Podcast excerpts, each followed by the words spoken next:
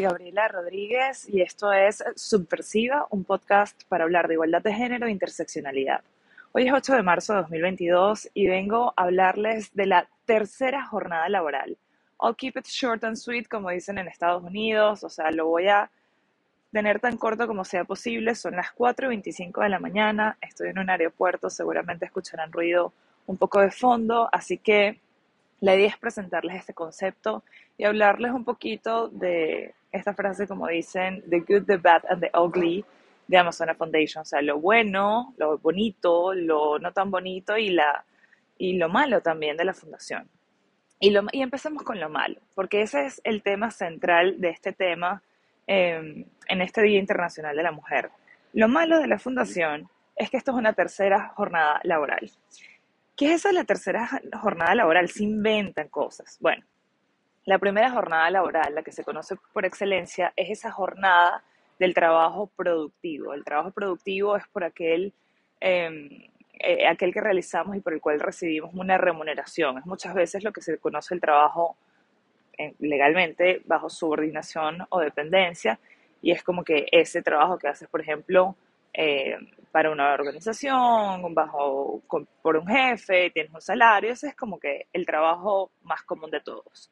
Luego tenemos una segunda jornada laboral, que es la jornada eh, que solemos llamar la jornada de trabajo derivada del trabajo de cuidados, que tampoco es remunerada.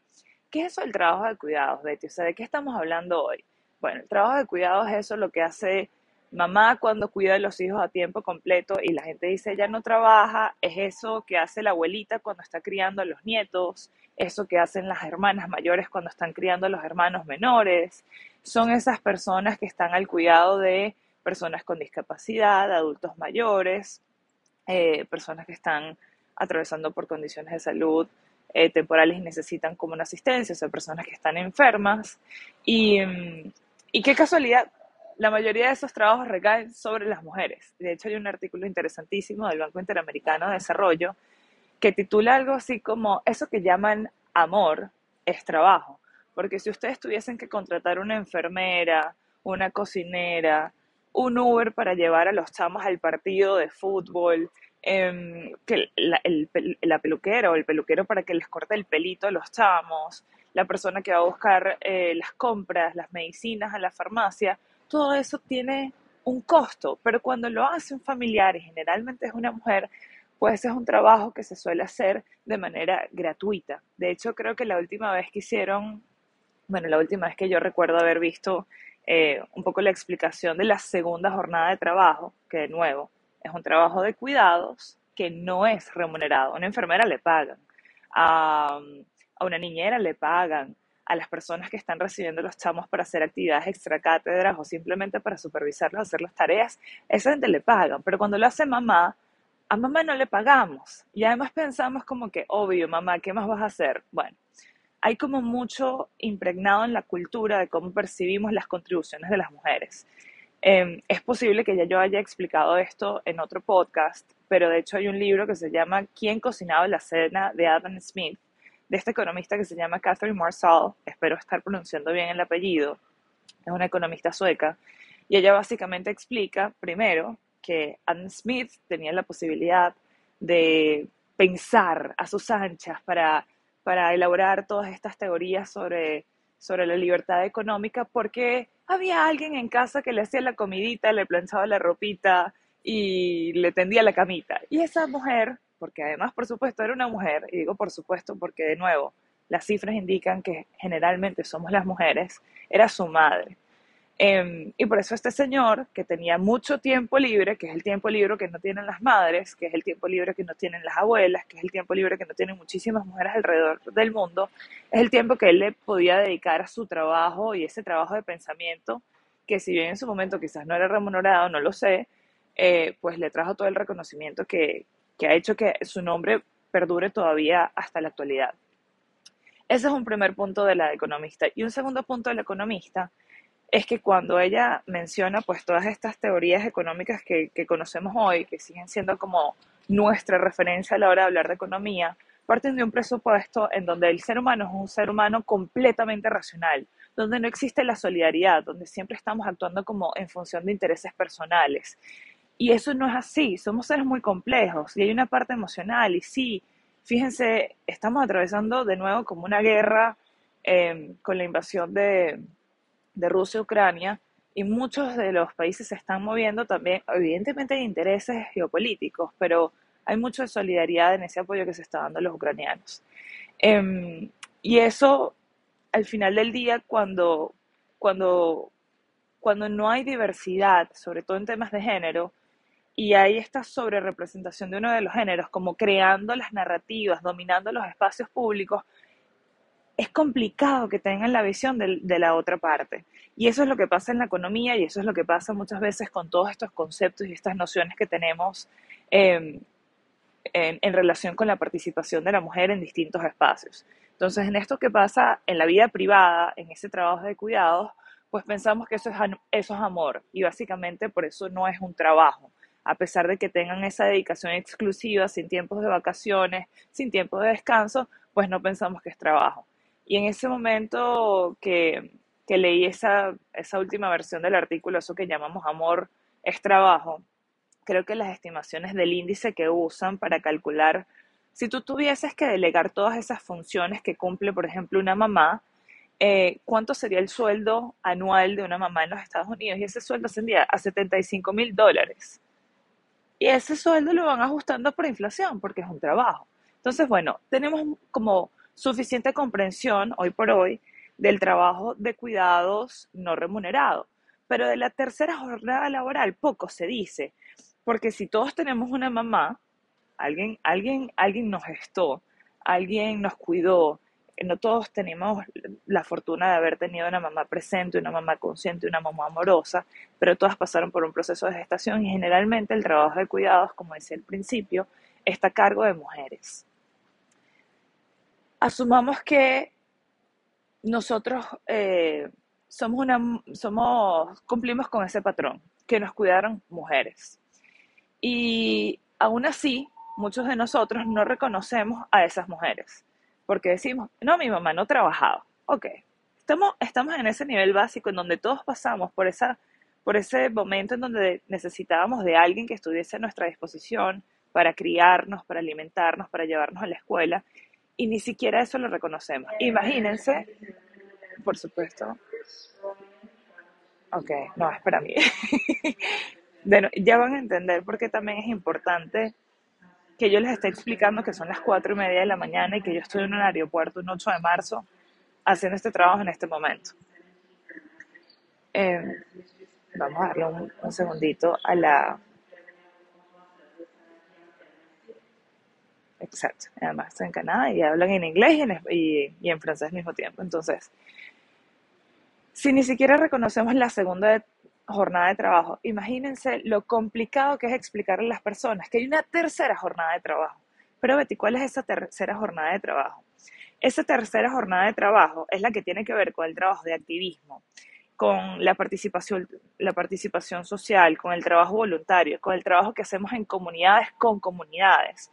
Es, son esas contribuciones que hacemos al servicio de la sociedad y que muchas veces también está invisibilizado, ni siquiera es remunerado y al mismo tiempo no solo piensa, ya no es amor, el amor es como algo demasiado reservado al espacio privado. Esto es como que somos unas mujeres súper bondadosas, somos como la multiplicación de muchas madres Teresas y eso también tiene que ver con la falta de reconocimiento de, de, lo que hacemos nosotras, porque cuando un hombre participa en un trabajo comunitario, en un trabajo social, en un trabajo voluntario, generalmente se le reconoce como un líder y, goza pues de la reputación de una persona que está haciendo contribuciones de manera ordinaria a la sociedad. Las mujeres muchas veces pensamos que, que esto que esto es un poco un favorcito, que es como un cariñito que hacemos. Y allí es donde yo hablo de lo, de lo, de lo feo quizás de la fundación, que es, implica mucho de dar y muy poco de recibir. Hay otro, había otro artículo que estaba viendo ayer que decía, el título era algo así como, ellas sí innovan, pero necesitamos que tú inviertas. ¿Por qué esa frase como tan directa y tan, tajante quizás? Porque, por un lado, como nosotras crecimos en este sistema, y gracias al movimiento feminista que nos han dado vocabulario eh, literatura, que han estudiado a profundidad eh, qué significa que la estructura social esté dominada por lo masculino, o sea, por conceptos que están centrados en el hombre, eh, en una perspectiva que no incluye a la mujer, entendemos que sí, que hemos, muchos de nosotros hemos crecido en sociedades patriarcales. Y no se equivoquen para las personas que dicen, no, pero imagínate, en mi casa mi mamá era una figura súper fuerte, se hacía lo que ella quería, se compraba lo que ella decía, sí, las mujeres tenemos el, mayor poder de, decisión a la hora de, de administrar el dinero del hogar, pero cuando nos toca salir a lo público todavía estamos muy crudas. Y no quiere decir que no haya mujeres en posiciones de liderazgo, no quiere decir que no haya mujeres rompiendo techos de cristal, no quiere decir que no haya mujeres haciendo unas contribuciones importantísimas y bellísimas, quiere decir que como nos han enseñado a ver un mundo en donde lo masculino es lo que está destinado a brillar afuera y lo femenino está destinado como al cuidado del interno, un brillito como más, no voy a decir opacado, pero sí definitivamente como mucho más discreto, mucho más silencioso, pues de esa misma forma vemos todo y me pasa un montón que cuando yo hago eventos de la fundación, como que me cuesta convencer a las mujeres de que esto es un espacio que van a apreciar. Es como yo invierto muchísimo tiempo movilizando a las mujeres, explicándoles por qué esto es importante para ellas. Por ejemplo, un botón. Tuvimos tres clases de finanzas con una eh, facilitadora increíble que se llama Carla Mari Hernández. Ella también está en redes sociales como soy Carla Mari. Y la información era esencial. O sea, si yo me siento a explicarle a una mujer lo importante que es el empoderamiento económico, su independencia financiera, muchas veces es difícil que esos conceptos que quizás parecen lejanos, técnicos, engorrosos, odiosos, rimbombantes, parece como difícil apropiarse de esos conceptos. Pero cuando vamos haciendo ese camino, por ejemplo, con una facilitadora como Carla Mari, en donde nos va explicando poco a poco cómo se construyen las finanzas personales, esos conceptos básicos de qué es un gasto, qué es una inversión, em, cómo vamos a manejar las tarjetas de crédito, por qué tenemos que tener fondos de emergencia. Y no es un solo fondito, es el fondo, de es el fondo básico, es el fondo de emergencia que de repente si te quedas sin trabajo, sobre todo para las que vivimos en Estados Unidos como con esta, bueno, y, y a todas en general, estamos viviendo tiempos muy convulsos, muy cambiantes. Eh, tener esos tres, seis meses de ahorro en tu cuenta bancaria por si un imprevisto pasa, eh, fondos para metas. Mira, resulta ser que yo quiero pasar un año de mi vida viajando por el mundo, aprendiendo, pagándome un máster. Eso es otro tipo de fondo de emergencia. Bueno, pero es que me quiero comprar una casa. Ese es otro tipo de fondo. Entonces, entender la complejidad de cómo se construye la seguridad financiera, que no viene de tener ingresos regulares, que no viene de tener un jefe que es el que provee, sabes, un salario para ti de manera regular, que no viene ni siquiera de estar, eh, como nos enseñaron a muchas, entre comillas, bien casada, que bien casada es con una persona de dinero, una persona que te dé comodidad, una persona que pueda mejorar tu estilo de vida.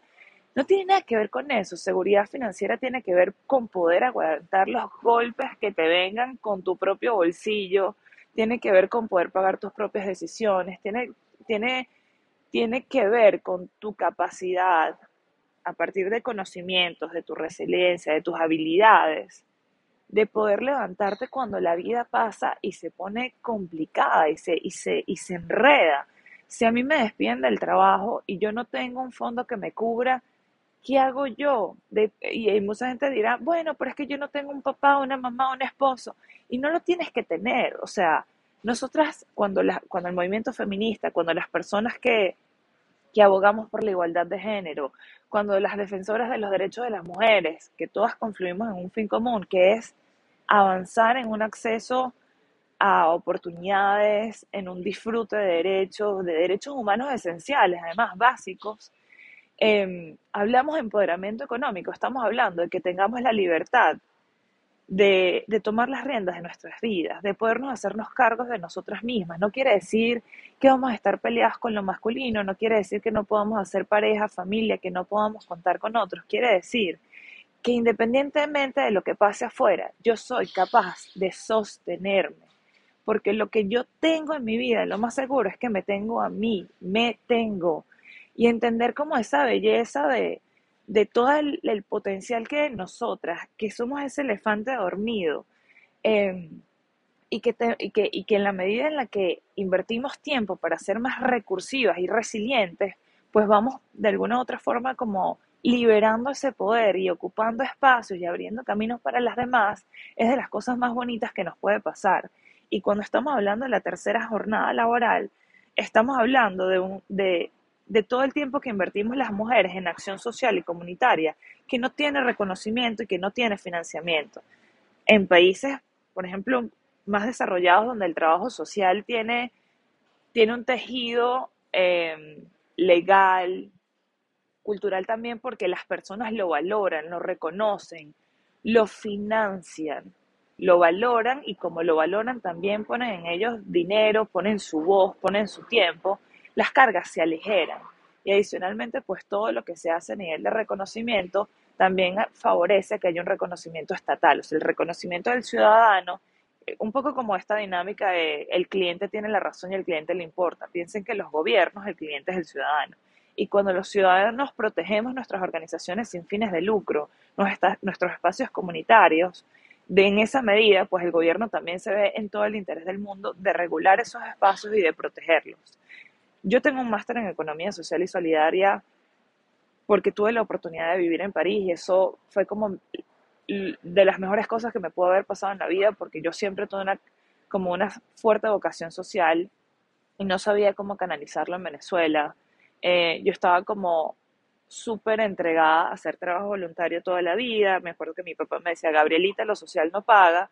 Y claro, lo social no paga viene de ese trabajo no vale, eso no te va, no, nadie lo reconoce, no importa lo que hagas. Y entonces uno tiene también como que desarrollar, y esto también es la parte bonita de Amazona, es uno va desarrollando como sus propias herramientas de autorreconocimiento. Primero porque si eso es lo que estamos promoviendo, pues nos toca un poco eh, ser nuestro, eh, nuestro nuestra propia auditora, chequeando que, que nuestras acciones como que vayan muy alineadas a nuestro discurso. Entonces sí, evidentemente eh, puede ser muy duro cuando no hay ese reconocimiento externo, puede ser muy duro cuando tú tienes que poner horas de trabajo voluntario eh, cuando efectivamente este, no hay nadie financiándote. Em, pero cuando tú te llevas la satisfacción de hacer un trabajo bonito en donde ves que, por ejemplo, haces un entrenamiento de liderazgo político porque logras hacer una alianza de más de 20 mil dólares in kind, o sea, en especies, y ves que, por ejemplo, una de las participantes, em, además afrodescendiente, está hoy postulándose por el Congreso de su país, tú dices, wow, y evidentemente uno no puede decir que uno es el responsable absoluto de eso, pero tú sabes que tu trabajo está contribuyendo, está poniendo un granito de arena para que más mujeres se sientan cómodas en postularse a cargos de elección popular. También lo ves, están pasando los pilotos, muy guapos, por cierto. Seguimos siendo personas. Entonces, eh, bueno, ya esta es como la señal de que tengo que ir terminando el podcast porque se están sentando acá justo eh, frente a mí y bueno, van 18 minutos y esto iba a ser short and sweet. Eh, que hayamos hecho unos entrenamientos de mujeres, eh, unos entrenamientos en finanzas personales con mujeres y al final de, de las sesiones unas hayan dicho cosas como, wow, no importa si mi esposo quiere tomar la misma decisión financiera que, que yo, hoy estoy entendiendo que yo tengo que tener un fondo personal de emergencia, porque para mí es, es importante cubrirme y tenerme yo.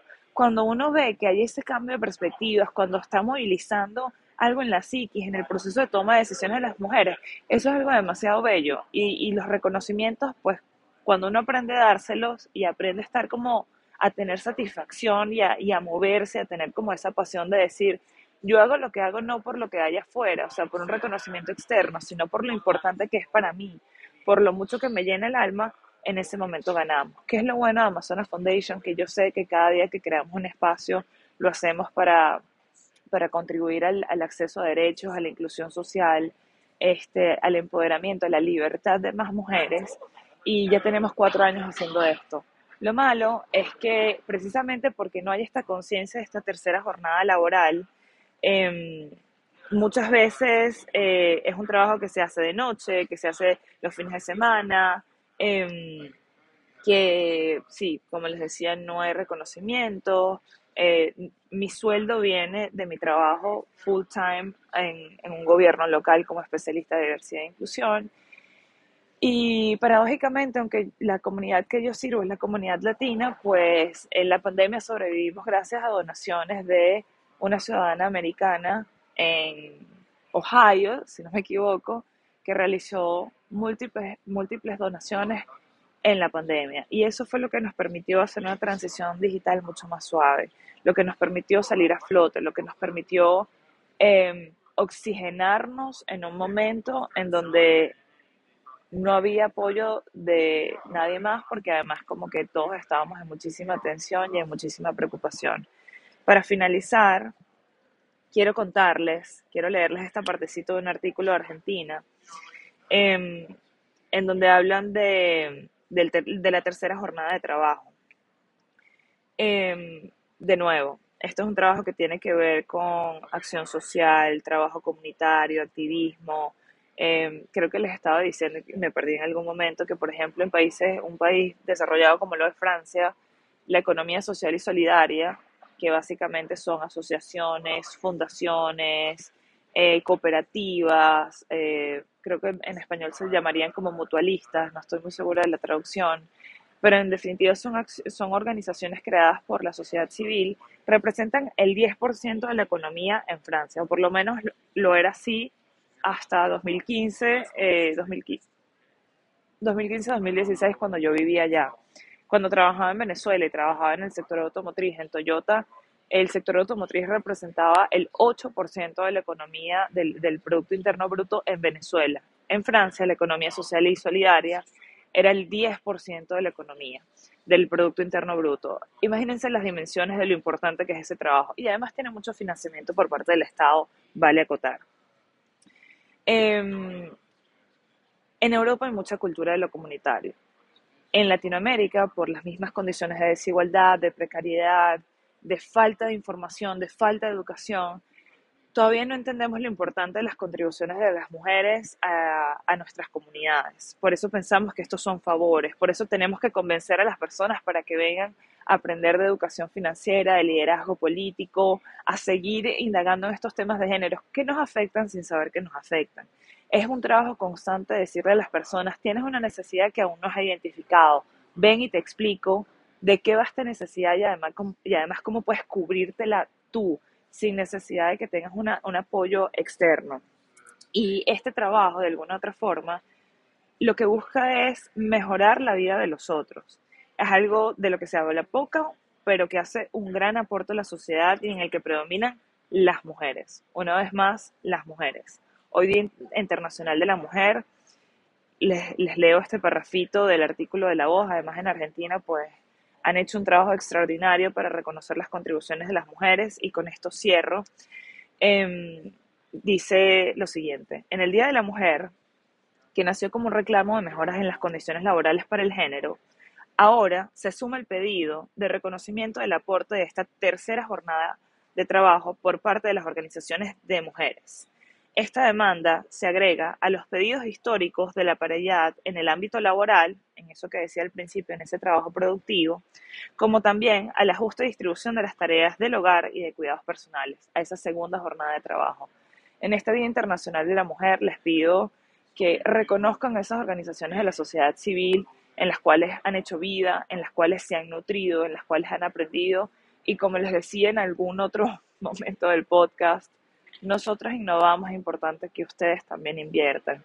Si sienten que Amazona ha sido un espacio nutritivo de crecimiento para ustedes, si, si quieren que nuestro trabajo, aunque quizás no lo conozcan tanto, siga sucediendo, siga pasando, siga creciendo, siga multiplicándose, por favor aprovechen esta oportunidad no solo para enviar lindos mensajes de reconocimiento, para celebrar a esas mujeres importantes en su vida, para reconocer las luchas de aquellas que abrieron el camino para todas, aprovechen este día para recolectar fondos a beneficio de las organizaciones de mujeres. Porque este trabajo que hacemos de manera voluntaria y con toda la pasión del mundo es un trabajo que sirve para todas y que es necesario para cerrar esa brecha de desigualdad. Se estima que más o menos en unos 200 años se puede cerrar la brecha de desigualdad Pero imagínense si las mujeres, las organizaciones de, de la sociedad civil que abogamos por el acceso a derechos, em, el acceso a oportunidades, no solo de las mujeres, sino también de otros grupos en situación de vulnerabilidad, tuviésemos apoyo humano, o sea, talento humano, acceso a recursos de manera regular, lo mucho que pudiésemos hacer para cerrar esa brecha. Imagínense lo lejos que pudiésemos llegar con el aporte de cada una de ustedes. Hoy quiero conmemorar a esas mujeres que han hecho posible este trabajo, mujeres que admiro profundamente. Yo decidí ser abogada por la mamá de una de mis amigas, la señora Maruja, ya falleció, pero ella fue uno de mis primeros roles modelos como, como profesional. Luego la profesora Tamara Adrián, em, que fue la primera persona que me habló abiertamente de género.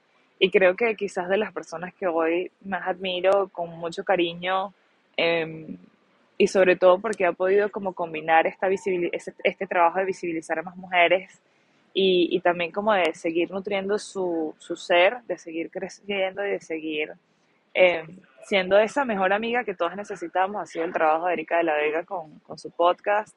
Así que bienvenidas sean todas a, a sumarse, a traer ideas y sobre todo a movilizarse para que el trabajo de más mujeres que que lideramos proyectos sociales podamos seguir adelante con su voz, con sus ideas maravillosas y por supuesto con sus donaciones o contribuciones monetarias, con su participación en la economía.